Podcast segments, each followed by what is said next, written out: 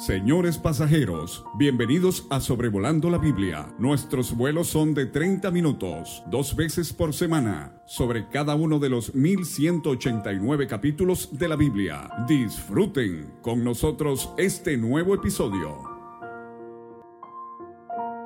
Hola a todos, espero que se encuentren muy bien. Quiero darles la cordial bienvenida para pasar este tiempo juntos aquí en el podcast Sobrevolando la Biblia, donde estudiamos la Biblia un capítulo a la vez. Venimos haciendo esto comenzando con Génesis 1.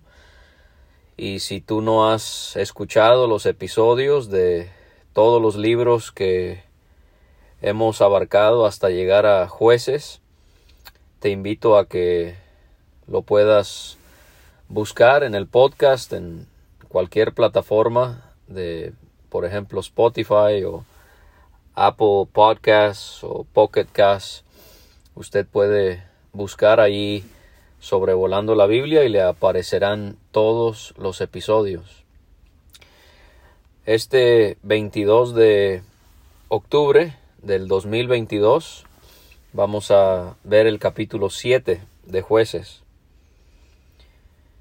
Jerobaal, o nos dice aquí el espíritu, es el mismo Gedeón, y todo el pueblo que estaba con él se levantaron muy de mañana para acampar junto a la fuente de Arod.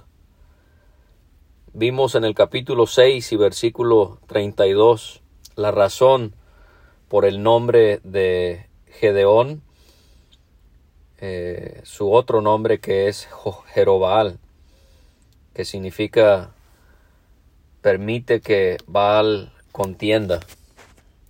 Este es el otro nombre que se le dio a este varón.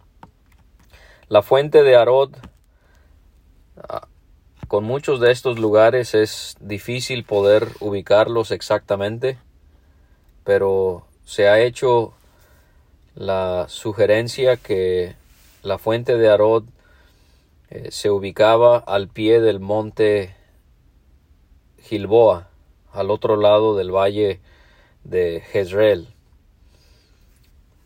Es interesante que el nombre Arod significa que tiembla, y esto lo haría Dios con los madianitas que se iban a enfrentar a su pueblo, pero también vamos a ver que habían aquellos en Israel que temblaron por el temor que tuvieron hacia los madianitas. Y se nos hace el comentario aquí que el campamento de los madianitas lo tenían al norte, más allá del collado de More, en el valle. Y si vemos en el mapa, realmente solo estaban a unos cuantos kilómetros los israelitas de sus enemigos, los madianitas. Los madianitas quizás no se preocuparon de su cercanía porque creían ser más poderosos que ellos. Dios habla con Gedeón y le dice algo que no hubiésemos esperado. Le dice algo que nosotros nunca diríamos. Y le hace saber que habían demasiados soldados para que Dios los entregara, entregara a los madianitas en su mano. Porque Dios tenía la preocupación de que Israel iba a decir, si vencían a los madianitas con ese gran número de soldados, mi mano me ha salvado. Y digo, nosotros nunca lo diríamos porque nosotros más bien diríamos, no son suficientes soldados. Pero Dios dice, son demasiados. Esto nos infunde tanta confianza en nuestro Dios que Él no necesita números. Él, él quería que fueran hasta menos soldados de lo que habían, porque Él no necesita un gran número de soldados en un ejército. Su poder es tan vasto, tan infinito, que Él no necesita un ejército numeroso. Y entonces ahí, al ir descontando en esta narración Dios los soldados en el ejército de Gedeón. Él le va a enseñar a Gedeón y a los israelitas que es su fuerza, la de él, la de Dios, que gana las batallas, a pesar de la debilidad de Israel. Dale Ralph Davis, en su comentario, él presenta las aparentes debilidades de Israel. En el capítulo 6, versículos 2 al 6, el dominio de los madianitas sobre los israelitas. Del, en el versículo 15 del capítulo 6, la, la falta de estatus de Gedeón. Él no se consideraba como alguien de importancia o que provenía de un trasfondo con alguna relevancia. En el capítulo 6 y versículo 27 él temía a su familia y, a los de su ciudad. Vimos el miércoles cómo es que Gedeón era tan débil que él necesitó afirmación de Dios para saber que realmente Dios estaba con él y le iba a ayudar. Aquí vemos en el capítulo 7, en los versículos 2 a 8, cómo Dios va a ir disminuyendo el número de los soldados de su ejército. En los versículos 10 a 15 vamos a ver el temor de, de Gedeón y, y de los israelitas, algunos de ellos en cuanto a la batalla. Y Gedeón vamos a ver que él necesita ser animado y Ralph Davis, él, él exhibe, él, él expone cómo es que eh, tanta debilidad en Israel, pero esto tiene un propósito, porque Dios a través de, eh, la exhibición de la debilidad de su pueblo, Él va a exhibir su poder, Él va a acentuar su fuerza el hermano F.F. Bruce, él traduce el versículo allí en 2 Corintios 12, 9, cuando Pablo le ora a, a Dios para que le ayude con su aguijón en la carne y, y el hermano Bruce, él, él traduce esas palabras del versículo 9 como mi poder se manifiesta más claramente cuando mi pueblo es débil. ¿Cuánta verdad hay en eso? Y, y esto es algo que a mí se me dificulta aprender y aceptar, que entre más débil soy, más se despliega el poder de Dios en mí. Mi carne quiere que mi fuerza, mi habilidad, mi inteligencia pueda ser lo que me ayude en, en mi vida, en sus distintos aspectos, pero es es nada de eso. Dios quiere quitar todo eso y que sea su fuerza, su poder que se manifieste en nosotros. Y Dios, Él va a obrar de una o de otra manera como lo hizo con Israel, para quitar de nosotros toda vanagloria, todo orgullo, toda autoconfianza. El orgullo es algo con lo cual lucho cada día. Israel luchaba con eso. Y Dios dice en Proverbios a través de Salomón, cuando viene la soberbia, viene también la deshonra, mas con los humildes está la sabiduría. En ese mismo libro leemos la sabiduría del hombre le abate, pero al humilde de espíritu sustenta la honra. En Jeremías leemos palabras tan ciertas que yo necesito considerar cada momento en mi vida. No se alabe el sabio en su sabiduría, ni en su valentía se alabe el valiente, ni el rico se alabe en sus riquezas. En Santiago 4 leemos que Dios resiste a los soberbios. Y tenemos que tomar en cuenta entonces lo que Dios va a hacer aquí en jueces 7 con pocos soldados él va a ganar una gran batalla, batalla ante un gran ejército.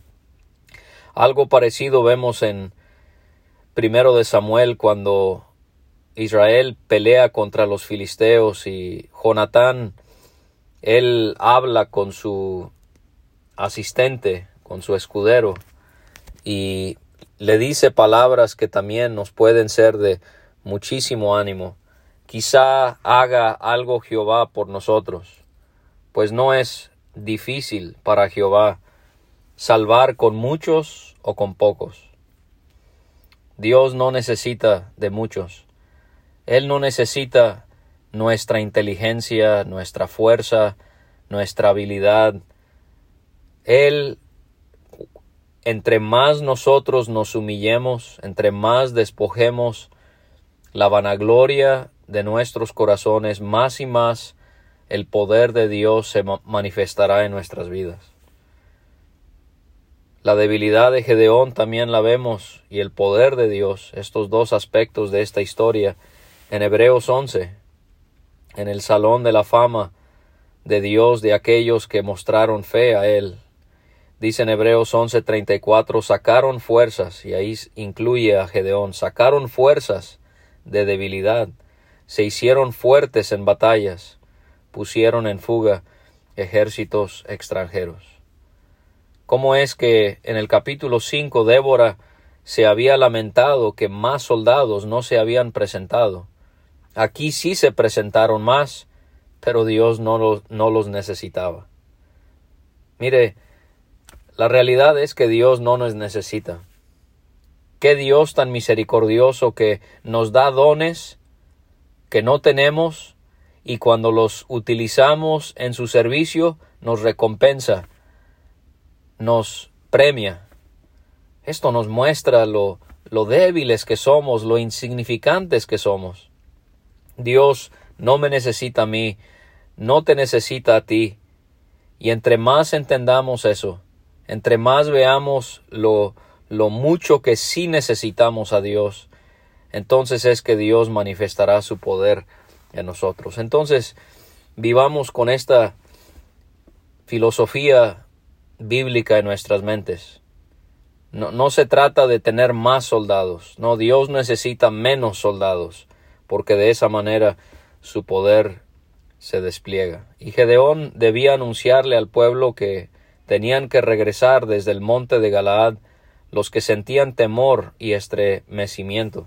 Y aquí es donde Dios comienza a ir recortando eh, soldados del ejército. Esto lo marcaba la ley de, de Dios a Israel. En Deuteronomio 28 leemos y volverán los oficiales a hablar al pueblo y dirán ¿Quién es hombre medroso y pusilánime? Vaya y vuélvase a su casa y no apoque el corazón de sus hermanos como el corazón suyo.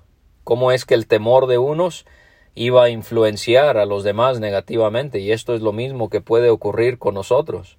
Nosotros tenemos que pelear esta guerra espiritual en la que estamos con valentía y coraje a través del poder ilimitado de Dios, porque no nos ha dado Dios espíritu de cobardía, sino de poder. Segunda Timoteo 1.7. Y entonces se regresaron veintidós mil soldados y solo quedaron diez mil con Gedeón. Esto quiere decir que inicialmente habían treinta y dos mil. ¿Qué habrá sentido Gedeón cuando su ejército pasó de treinta y dos mil hombres a diez mil hombres? Dios consideró que seguían siendo demasiados y le pidió a Gedeón llevarlos a todos para que fuesen probados por Dios. Y Jehová le iba a comunicar a Gedeón quién sí iría y quién no iría. Y entonces Gedeón llevó a todos a las aguas y les pidió que bebieran. Y Dios le dijo que los que lamían las aguas con su lengua como lame el perro, a esos Gedeón pondría aparte, y, y también apartaría a los que beberían el agua al doblarse sobre sus rodillas. Al parecer, no hay una posición o una forma correcta de beber agua, y tampoco considero que haya aquí una aplicación práctica o espiritual. Algunos alaban una posición y critican la otra, unos explican que unos mostraron ser más vigilantes y más alertas en su forma de beber el agua de sus entornos que los otros, pero creo que el texto nos muestra que eso en sí no es lo que tenía importancia, sino que esa sería la manera en la que Dios le iba a hacer ver a Gedeón quienes sí iban a la guerra contra los madianitas y quienes no. Y aquí es donde el Espíritu de Dios necesita darnos discernimiento a la hora de estudiar la Biblia, considero que yo creo que otros también luchamos, batallamos con querer darle una aplicación a todo lo que está en la palabra de Dios. Queremos darle un significado eh, figurativo a todo lo que leemos. Una vez escuché a alguien predicar el Evangelio utilizando eh, la historia de Jesús quedándose en el templo y sus padres buscándolo y cómo eh, eso representa a pecadores perdidos buscando a Jesús. Creo que ahí es exagerar, porque José y María eh, no estaban perdidos espiritualmente, ellos estaban haciendo lo que haría cualquier padre. Entonces tenemos que tener cuidado, no exagerar, no, no todo lo que está en la Biblia tenemos que a la fuerza darle una interpretación simbólica. Y entonces los que lamieron las aguas al llevar el agua con sus manos a la boca fueron trescientos soldados, hombres. Todos los demás habían bebido las aguas al doblar sus rodillas. Y Yahweh le hizo saber a Gedeón que con esos trescientos hombres que habían lamido el agua salvarían a los israelitas. Dios había entregado a los madianitas en manos de estos varones y de Gedeón. ¿Qué importa si había un soldado o un millón de soldados? Lo que importaba era que Dios había entregado a los madianitas a Israel y no importaba qué sucedía, cuántos soldados habían, Dios los iba a derrotar. De, de 32 mil soldados ahora solo quedaban 300 llegó a ser menos del 1% de lo que había sido en número anteriormente. Menos del 1%. ¿Cómo habrá tomado eso Gedeón? ¿Cómo lo habremos tomado nosotros en su lugar? Piense en la proporción que vemos aquí con el ejército madianita en relación al ejército israelita. Un soldado israelita por cada 400 soldados madianitas. Humanamente hablando era imposible que pudieran vencer. En el capítulo 8 de jueces vemos que eran más de 120 mil soldados los que se iban a enfrentar los israelitas. Y entonces aquellos que no habían lamido el agua eh, como Dios había marcado, eh, ellos regresaron cada uno a su lugar, tomaron provisiones para el pueblo, sus trompetas, y envió a todos los israelitas cada uno a su tienda, y retuvo a los trescientos hombres. El campamento de Madián estaba abajo en el valle. Y esa noche Dios le dijo a Gedeón que se levantara y que bajara al campamento, porque él los había entregado en sus manos. Otra vez se lo asegura. Y Dios le hizo saber a Gedeón que si tenía temor, podía bajar con fura su criado.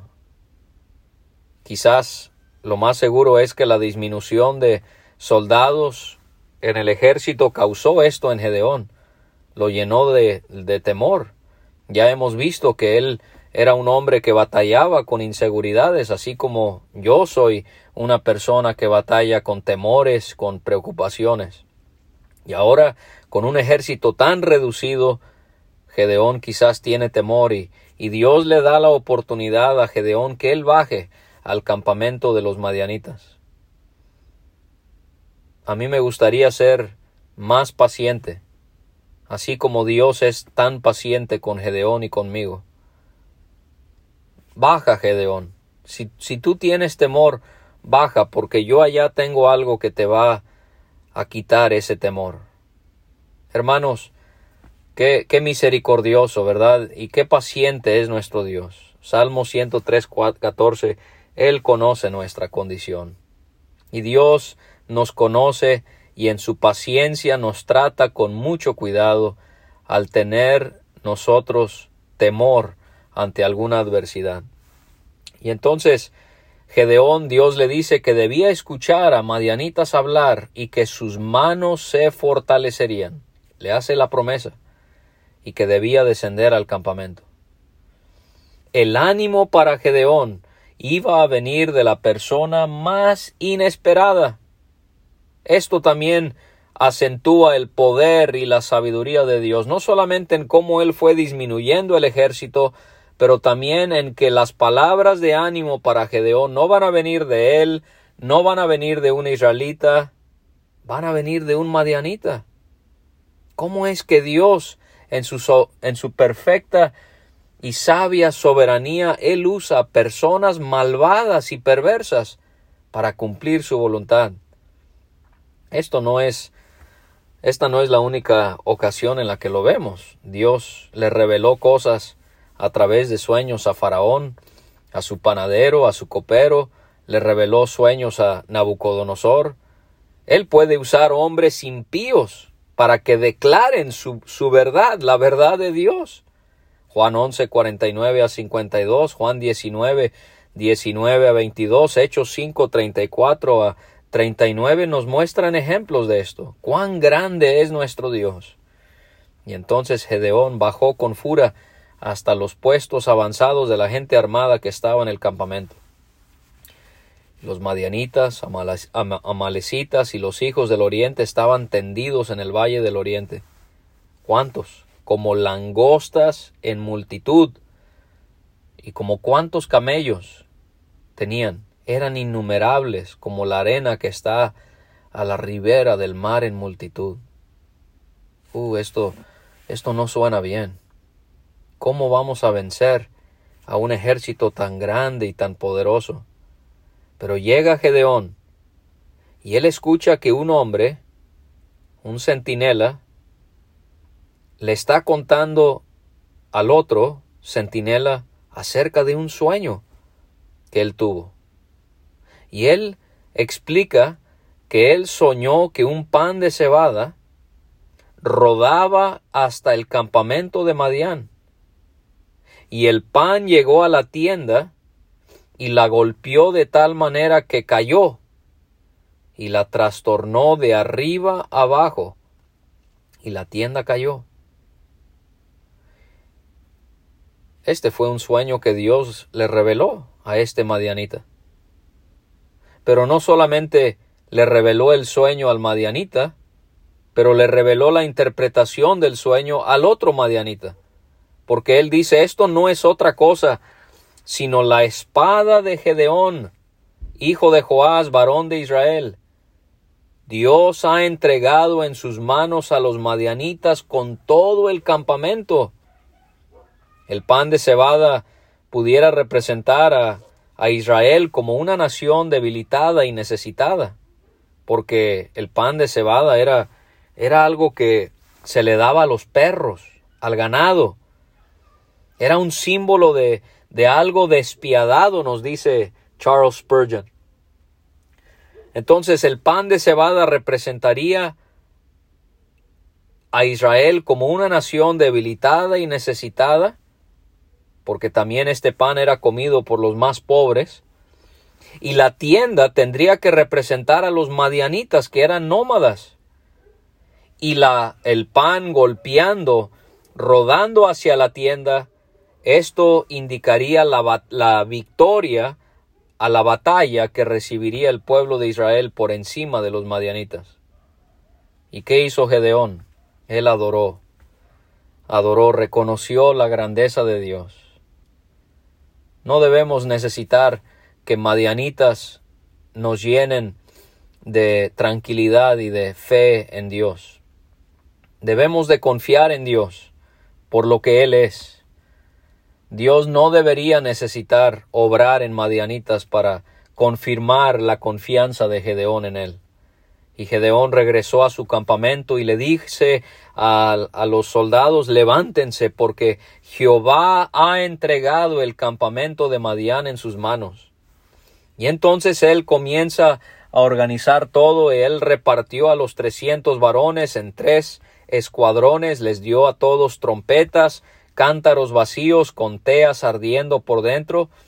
Todo esto parecía ser muy patético. Trompetas, cántaros. Pero esto era conforme a la sabiduría de Dios. Esto iba a dar la impresión de que eran muchos y que, iban a atacar con gran fuerza.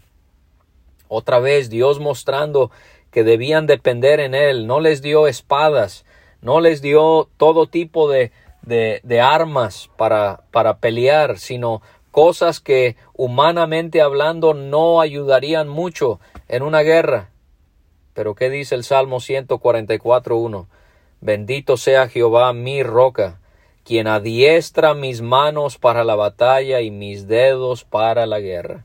Si ves, Dios otra vez, aniquilando nuestro orgullo, nuestros métodos de los que escuchábamos el miércoles, nuestra sabiduría, nuestro conocimiento. Dios destruye todo eso para que su poder sea manifestado en nosotros. Y le dijo Gedeón a los soldados que miraran a él y que hicieran como él haría al llegar al extremo del campamento.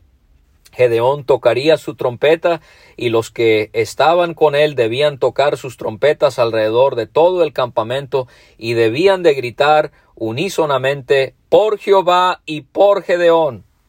Y Gedeón y uno de los tres escuadrones, por eso en el 19 habla de cien varones, llegaron al extremo del campamento al principio de la guardia de la medianoche, que eran para nosotros esa hora era, eran las diez de la noche, acababan de renovar los centinelas, cansados, otros eh, descansados, pero ya tarde tocaron las trompetas y quebraron los cántaros que llevaban en sus manos. Y los tres escuadrones tocaron las trompetas y quebraron los cántaros que tomaron en sus manos izquierda las teas y en la derecha las trompetas con que tocaban y gritaron, gritaron por la espada de Jehová y de Gedeón. Aquí vemos que Dios está en control por encima de Gedeón. Gedeón no es el capitán en sí de este ejército, es Jehová mismo. Y ellos estuvieron firmes cada uno en su puesto en derredor del campamento. Entonces todo el ejército se echó a correr dando gritos y huyendo. Y los trescientos varones tocaban sus trompetas, y Jehová puso la espada de cada uno contra su compañero en todo el campamento. Dios no necesitaba ni a un solo israelita. No necesitaba ni a tres, mucho menos trescientos israelitas porque él hizo que los madianitas se comenzaran a matar entre sí, y los demás huyeron hasta Betzita, en dirección de Cerera, y hasta la frontera de Abel Meola en Tabat, y juntándose los de Israel, de Neftalí, de Aser y de todo Manasés, siguieron a los madianitas con, con valentía, con, con confianza en Dios. En el capítulo 6 ya había Habíamos visto que los soldados para esta guerra fueron solo de estas tribus, y entonces Gedeón envió mensajeros por todo el monte de Efraín, diciendo que debían descender los hijos de Efraín al encuentro de los madianitas y, y que tomaran los vados de Betbara y del Jordán antes que ellos llegaran. ¿Y qué hicieron? Obedecieron. Trabajaron, pelearon para apoyar a, a sus hermanos, los de Efraín. Y todos los hombres de Efraín tomaron los vados de Betbara y del Jordán. Qué bueno cuando podemos apoyarnos y fortalecernos los unos a los otros en las batallas espirituales que todos tenemos. No debemos hacer lo contrario. No debemos desanimar. No debemos entristecer. No debemos atacar. Hermanos y hermanas, ya tenemos opositores muy, muy poderosos, el diablo, la carne, el mundo, y ahora que los hermanos sean opositores es contraproducente. Estamos trabajando para el enemigo. Mejor fortalezcamos a nuestros hermanos, así como Efraín lo hizo con sus hermanos. Y entonces tomaron a dos príncipes de los madianitas, Oreb y Seb, y mataron a Oreb en la peña de Oreb, y a Seed lo mataron en el lagar de Seed, y después que siguieron los madianitas, trajeron las cabezas de Oreb y de Seb a Gedeón al otro lado del Jordán. Y aquí encontramos otra victoria de Israel. Todo por obra de Dios, todo por el poder de Dios, todo para la gloria de Dios. Gracias por acompañarme. Deseo que esta meditación te sea de ayuda, de ánimo, de consuelo y vuelve a acompañarnos el miércoles en la voluntad de Dios para continuar con este estudio de este libro tan fascinante del libro de los jueces. Un saludo y un fuerte abrazo a todos.